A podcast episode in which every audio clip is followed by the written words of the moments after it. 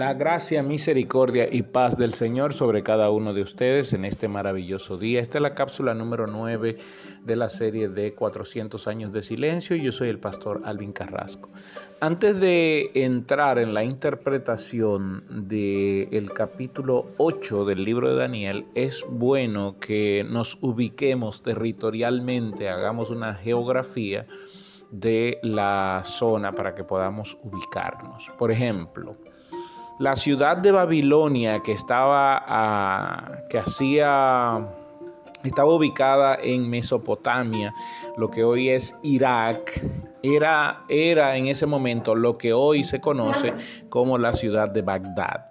Bagdad era la ciudad de Babilonia antiguamente, o su ubicación es la más cercana. Eh, muchos dicen que era la ciudad de Kerbalá, cerca de Bagdad, pero los datos históricos la ubican más cerca de Bagdad que de cualquier otra, otra ciudad. Eh, también en, Irak, la ciudad de, eh, Ur era la ciudad eh, que estaba muy cerca de la ciudad de Basora. De hecho, las ruinas de la ciudad de Ur están muy cerca de la ciudad de Basora. Entonces se podría decir que la ciudad moderna de Ur es la ciudad de Basora pero esto era del reinado de Babilonia.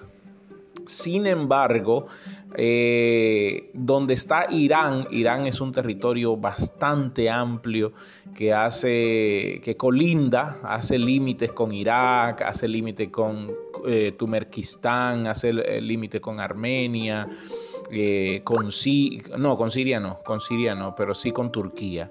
En la parte norte hace límite con Turquía y con eh, Azerbaiyán. Eh, entonces decía que Irán era, estaba dividida. La parte norte de Irán era lo que se conocía como Media y la parte sur que colinda con el Golfo Pérsico era la que se conocía como Persia. Ahora bien, Persia era una tierra eh, más poderosa, más rica que Media. Recuerden que dije en cápsulas anteriores que Media estaba bajo el protectorado de Babilonia, cuando Babilonia gobernó, cuando Nabucodonosor conquistó todo, entonces hizo a Media parte de su protectorado, pero después de la muerte de Nabucodonosor, ese protectorado se perdió y los reyes que vinieron después por temas políticos eh, eh, no le prestaron atención a eso. Así que se levanta en Persia un hombre llamado Ciro, que es mencionado en la palabra. Ciro ah, conquista todo lo que era Persia y a la vez conquistó Media. Hizo algunas negociaciones con Media y Media pasó a ser parte del protectorado de Persia.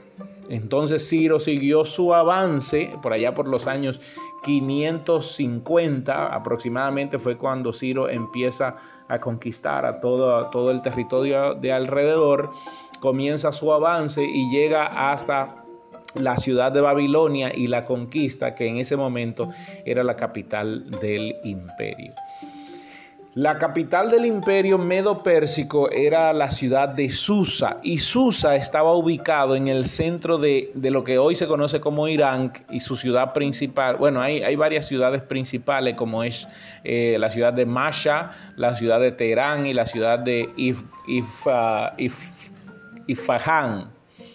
En esta ciudad, la ciudad de Ifahán, era donde se encontraba la ciudad de Susa que Daniel la menciona. De hecho, en el capítulo 8, Daniel dice cuando él estaba en Susa, es decir, ya Daniel estaba bajo el control de ah, los medos, los medos y los persas. ¿Ok?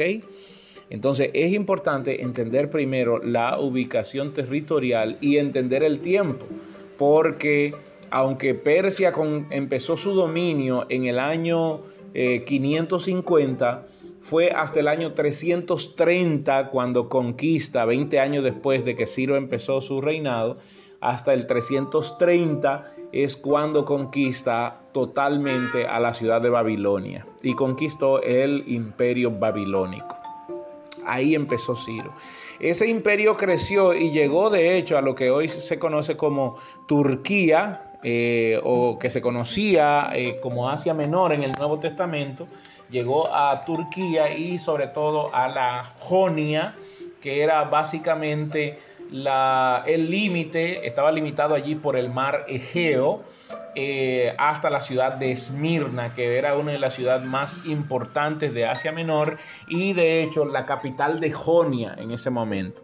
Éfeso no había crecido tanto, no había sido una ciudad que creció tanto debido a, la ubicación, sin embargo Esmirna sí, porque Esmirna era la que conectaba toda la región de Asia Menor. Así que eh, el reinado se extiende hasta eh, Jonia o la ciudad de Esmirna y conquista toda esta zona, todo lo que es hoy eh, Siria, Líbano, Israel, Jordania y de hecho parte de Egipto fue conquistado por Medo-Persia pero no lo hizo totalmente Ciro. Ciro empezó a caminar hacia allá, pero no, no terminó su conquista y murió. Y entonces Darío, que es reconocido como Darío el Grande, ha sido uno de los ah, más inteligentes, más aguerridos.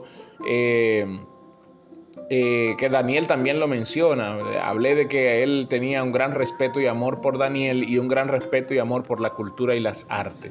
Darío es el que empieza su conquista y eh, termina por conquistar toda esta tierra que yo he hablado el día de hoy.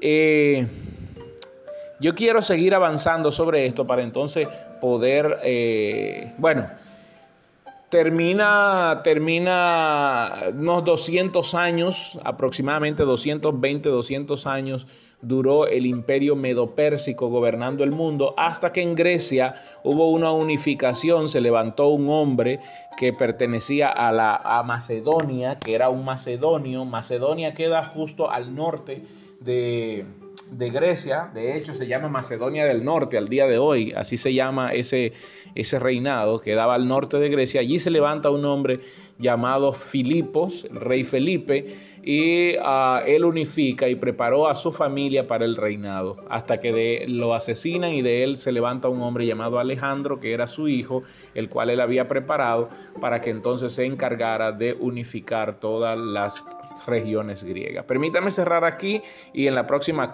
cápsula continúo. La gracia del Señor.